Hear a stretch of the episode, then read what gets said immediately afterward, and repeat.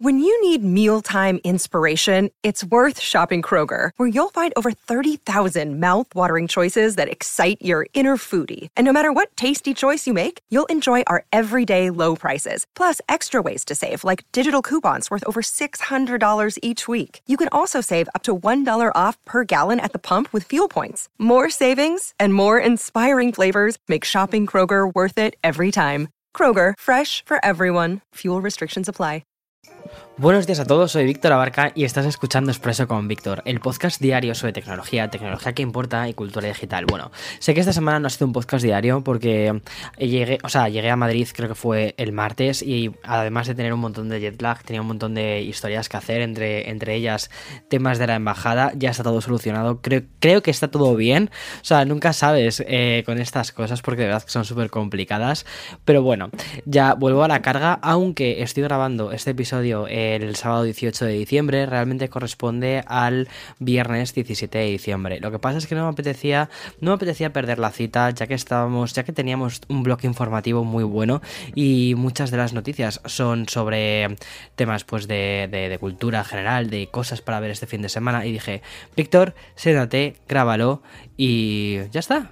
Porque tomarse un café siempre está bien.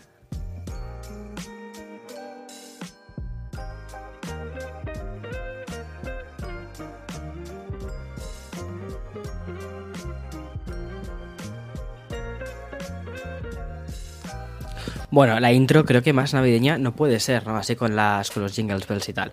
Bueno, hoy, como te decía, tengo un, un expreso donde voy a hablarte de cosas sobre Nintendo Switch. También voy a hablarte de la amenaza de Twitch, porque TikTok está preparando su salto al mundo del streaming. Pero bueno, voy a empezar con YouTube, porque a pesar de que tiene una historia muy muy corta, realmente parece, bueno, parece que lleva todavía con nosotros y sobre todo que ha pasado por varias etapas. Pero si lo, valoramos como eh, la historia de un medio de comunicación o de una plataforma de comunicación, es muy corta. Y mm, solo si hiciésemos un análisis en base a los creadores, podríamos casi estipular cuatro fases diferentes dentro de YouTube. Estaban, mira, inicialmente súper rápido, porque de esto ya hice un podcast en Café con Víctor. Estaban los vídeos eh, virales al, estilo de David After Dentist. Después fue la conversión de usuarios generales a creadores de contenido, donde ya aparece la figura del youtuber. Y después en la tercera fase fue como la edad de oro, que eran los youtubers que dominaban básicamente el mundo y cambiaron el lenguaje audiovisual. Y después hubo un éxodo masivo a Twitch, que de este éxodo ya te hablé, como te dije antes, en Café con Víctor. Pero bueno, la plataforma, que mm, pertenece a Amazon, inició una especie de sangrado de talento con YouTube y, mm, no ha sabido la plataforma paliarla. Por ejemplo, en España encontramos ejemplos como Rubius o Auronplay que dejaron el site de Google sin casi mirar atrás. Pero mientras tanto, y gracias a esta especie de éxodo de videocreadores de contenidos, Twitch inició su propiedad de oro hasta, hasta quizás ahora, porque paralelamente a esta huida de youtubers en el site de Google con el formato corto hemos sido también testigos de una cosa bastante similar, porque mira, talento, influencers, videocreadores han optado por TikTok, dejando incluso de lado otras plataformas como por ejemplo Instagram o la propia YouTube, que el tema de los shorts no ha terminado de despegar. Y la respuesta de estas grandes redes sociales ha sido una especie de especialización, ¿vale? Con herramientas muy enfocadas a los creadores de contenido. Pero, por ejemplo, YouTube Shorts o Reels no son suficientes y la app de origen chino está continuando con su crecimiento exponencial. Es una cosa que llama muchísimo la atención. Pero, ¿qué pasaría si además de, concentrar el, talento en el formato corto, porque sabemos que al final el formato corto da para lo que da y el engagement que genera es muy bajo?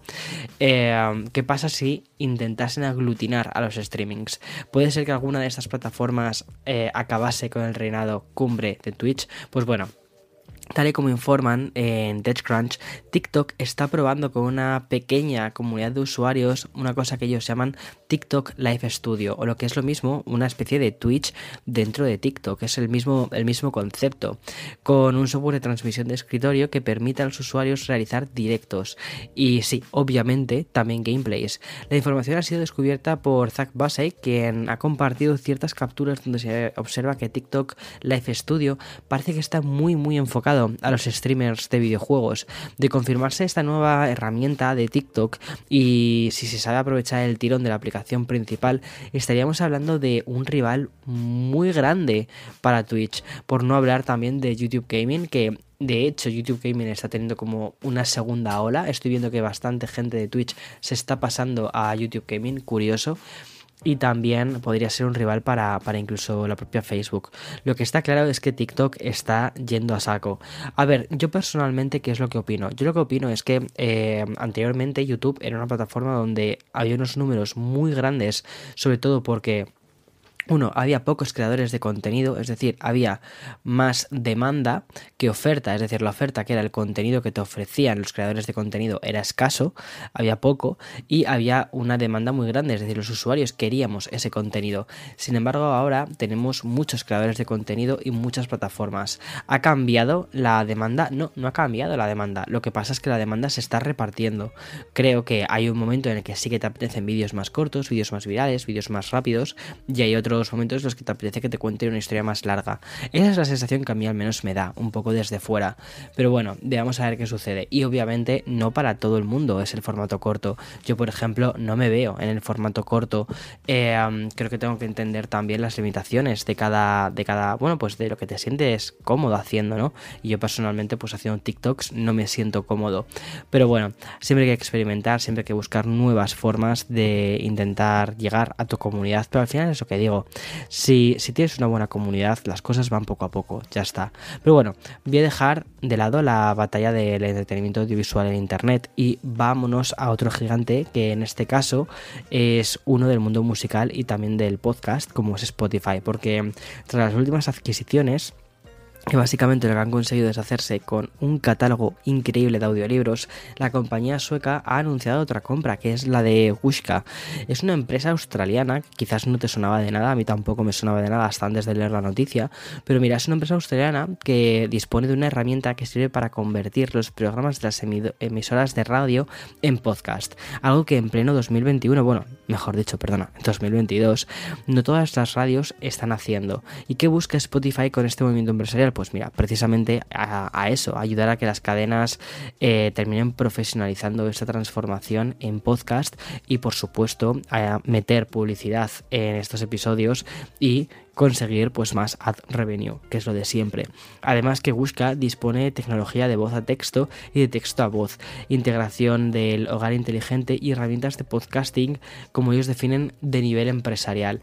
No sé, me parece muy curioso cómo Em, Spotify está haciendo una apuesta por el podcast increíble, pero increíble. Y ya acabo con este, con este bloque y pasaría al bloque de entretenimiento con una despedida que es un adiós a otro clásico más. Uno de esos que ha dado de forma, de una, al menos de una, de una manera bastante sutil y bastante en segundo plano a la cultura de Internet. Y es que Google Toolbar deja de estar entre nosotros tras 21 años de existencia. O sea, es que alucinas. O sea, estoy convencido que hay gente que escucha el podcast que tiene menos años que Google Toolbar. O sea, es que estoy convencido. Bueno, pues resulta que esta popular barra de, Google lo que ayudó es el impulso del navegador web. Y sin ir más lejos, en el año 2008 supuso el 12% de todas las búsquedas de Google. Eh, Google la ha eliminado justo cuando iba a cumplir dos décadas y un año. Y lo que lo ha hecho sin anuncios, sin despedidas, sin nada. O sea que aquí quería hacerle nuestro pequeño particular homenaje a, a este pequeño icono de Internet. Y bien, antes de pasar al bloque de los videojuegos y entretenimiento, vamos a hacer una pausa para la publi.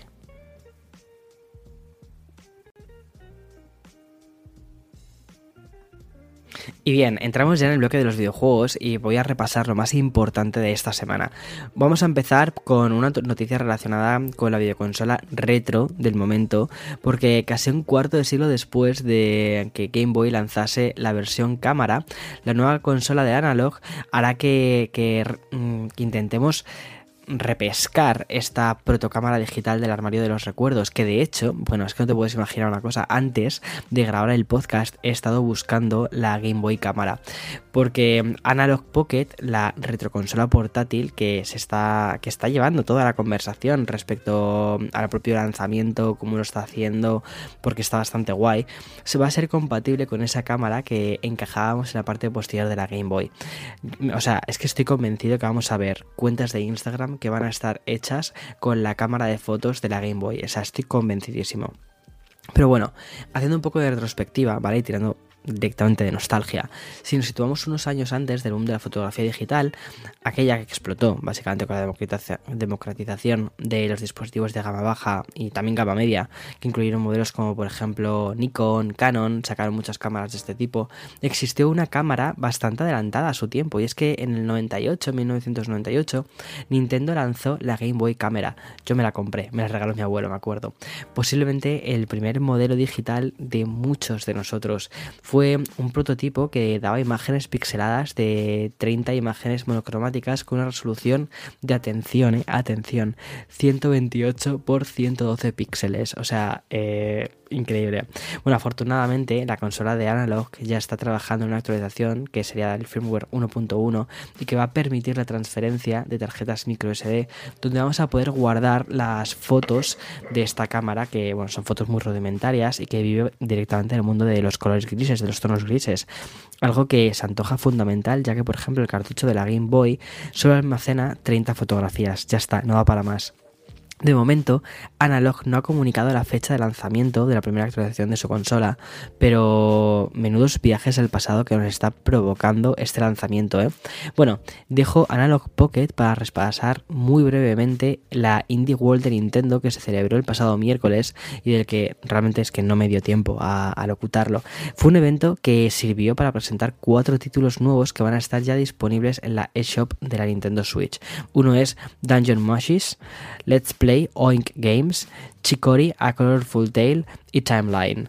Otros títulos que van a llegar próximamente a la Nintendo Switch van a ser los siguientes. Uno de ellos es el Sea of Stars, que es un juego de rol isométrico con un ambiente muy muy retro y por cierto este juego también va a llegar en 2022 a PC. Omori, que es otro juego de rol que va a estar disponible para, PC y lo hará también en Switch en la primavera del, del próximo año. Y luego además va a llegar Oli Oli World, que es un juego de skate, va a llegar a Nintendo Switch el 8 de febrero del 2002 y a mí el Oli Oli me flipaba muchísimo. Salió inicialmente para PlayStation Vita. De verdad que te lo recomiendo, ¿eh? ¿eh? salió para PlayStation Vita. Además que creo que fue un programa de estos que tenía PlayStation de Talents. Creo que está hecho, creo que está hecho por un estudio italiano. Es un juego muy divertido, así como con una estética muy retro, muy pixel. Pero no te imaginas lo que pica, no te imaginas lo que engancha este juego. Es brutal. Y yo pensaba que estaba en estaba ya en Nintendo Switch, al menos la primera y segunda versión. Pero bueno, ahora lo lanzan como un paquete que es el Oli World, sale el 8 de febrero del 2022. Échale un ojo, creo que, te, creo que merece la pena. Ojalá haya una demo para que la puedas probar y ya está. Luego van a sacar el Figment 2 Creed, Creed Valley, que también va a estar disponible el febrero del próximo año. Y para que te hagas una idea, es una especie de. O sea, es la versión de Inside Out, la peli de Pixar, pero de una forma más oscura curioso. Y luego está Alicia, The Oblivion of the Twin Godness, que llegará en primavera del 2022 y se trata de un título que mezcla las aventuras y también los rompecabezas. A ver, ya sabes que al final los, em, los eventos de Nintendo, de los Indie World, suelen ser eventos mucho más chiquititos, pero a mí una cosa que me gusta mucho de los Indie World y de los juegos indies en general es que al final, como, a ver, son estudios que tienen menos presupuesto, pero a veces crean maravillas audiovisuales. Para mí uno de mis favoritos, de mis juegos indies favoritos, es eh, Gris, que además está hecho por un estudio barcelonés, que es una maravilla de videojuego. De verdad es un juego de plataformas. Creo que durante estas navidades me voy a volver a jugar, es rapidísimo. En tres horas lo tienes hecho y es una fantasía. Bien, y ya voy a entrar en el último bloque del episodio de hoy, el de las novedades relacionadas con las plataformas de streaming, pero antes de repasar los lanzamientos quiero recordarte que Spider-Man No Way Home ya está en los cines. ¿Yo la he visto? No. Bueno, como ocurre, ¿vale? Con cada estreno de Marvel, Twitter es un campo de minas para los spoilers. Yo directamente lo que, he hecho ha sido desinstalarme Twitter y ya está. Así que, mira, si eres de los que están metidos día sí día también en Twitter, no dejes pasar este fin de semana para verla. Y bien, otra noticia que te quiero contar es la de un proyecto que ya tiene fecha de estreno. Como ya te conté, de hecho, en basin.com, que es el magazine que hemos creado y que mola muchísimo, ¿vale? Como también te conté en Expreso con Víctor, Jennifer Lawrence se pondrá en la piel de la mismísima Elizabeth Holmes para hacer la serie que se llama Bad Blood, Bad, perdón, Bad Blood, que es la apuesta de, de, Apple TV para hacer, para trazar, digamos, la historia de Ceranos. Bad Blood, que será como mala sangre, ¿vale? Es que el título es, mm, es una maravilla, ¿eh? Para, para tratar justo esto. Mira, Bad Blood, de hecho, no va a ser el único mm, eh, proyecto relacionado con la historia de Elizabeth Holmes, porque de hecho lo primero que vamos a ver va a ser la ficción sobre Ceranos y mm, ya hay una fecha de, emisión y una plataforma donde vamos a poder verlo. Bastante antes de comenzar el juicio del caso de Ceranos, Hulu anunció The Dropout, que es una miniserie que adaptaría todo, eh, todo lo que había sucedido con Elizabeth Holmes y fue en 2019 cuando la, cuando la actriz anunciada para hacer la, el papel protagonista era Kate eh, McKinnon. Pues el proyecto de Hulu comenzó, hay una especie de vaivén y finalmente ha sido Amanda Sheffield que fue nominada al Oscar por Mank. Amanda es maravillosa, además y mm, va a ser la que pues sobre la que recaiga toda la responsabilidad de interpretar a un personaje tan oscuro, tan polémico y al mismo tiempo tan actual como es el de Elizabeth Holmes. Y el 3 de marzo va a ser la fecha fijada por la plataforma para ver el estreno de, de, Dropout. Por cierto, el papel de Ramesh eh, va a estar interpretado por Navin Andrews, que es el mítico Sayid de Lost. Ahora sí, vamos ya con los estrenos principales de, de los sites de streaming. Netflix. Netflix ha disminuido un poco el ritmo de lanzamientos, menos mal, durante al menos la semana, algo que hace resaltar aún más los dos principales estrenos. Dos novedades muy potentes, pero muy diferentes. Por un lado tenemos la nueva temporada de The Witcher, que es una serie que incluimos entre los siete grandes estrenos del mes dentro del artículo que publicamos en basin.com. Y lo mismo sucedió con la película que te voy a nombrar.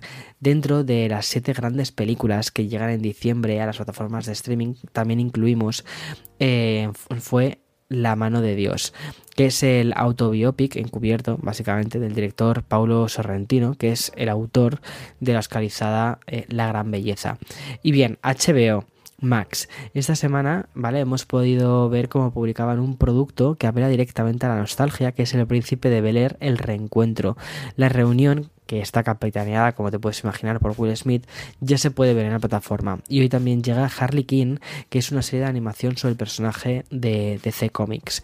Además de Fue la mano de Dios, que como te dije, está en Netflix, las otras, dos plataformas que me faltan por nombrar han lanzado también varias películas top, de esas que van a estar en la carrera directamente por los Oscars. Mira, voy a empezar por Apple TV porque ha estrenado por fin una de las grandísimas apuestas del año, que se llama El canto del cisne. Es una especie de particular Black Mirror del site y está protagonizado por Mahershala Ali, quien ha recibido además esta semana una nominación a los Globos de Oro por su interpretación.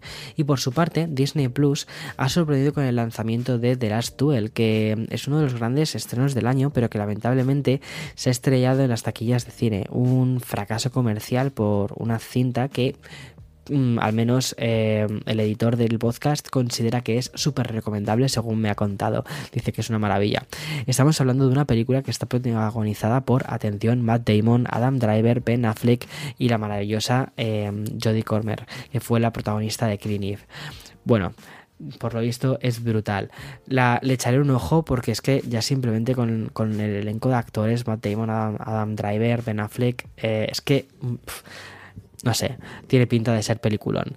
Y bien, hasta aquí em, todas las noticias que quería contarte. Como ves, ha sido un podcast largo y es que no podía dejar pasar este podcast, a pesar de que estoy grabándolo en un sábado. Pero bueno, es sábado por la mañana, estoy en España, para muchísima gente todavía no os habéis despertado eh, porque están, bueno, sí, por aquel lado del mundo ya, ya es de día, sí, ahora que lo pienso. Bueno, pues al menos estás empezando a escuchar el podcast, estás haciendo ahí los planes del fin de semana, pues oye, uno de estos planes pueden ser estos. Y nada, el lunes, como siempre digo, más y mejor. Chao, chao, chao.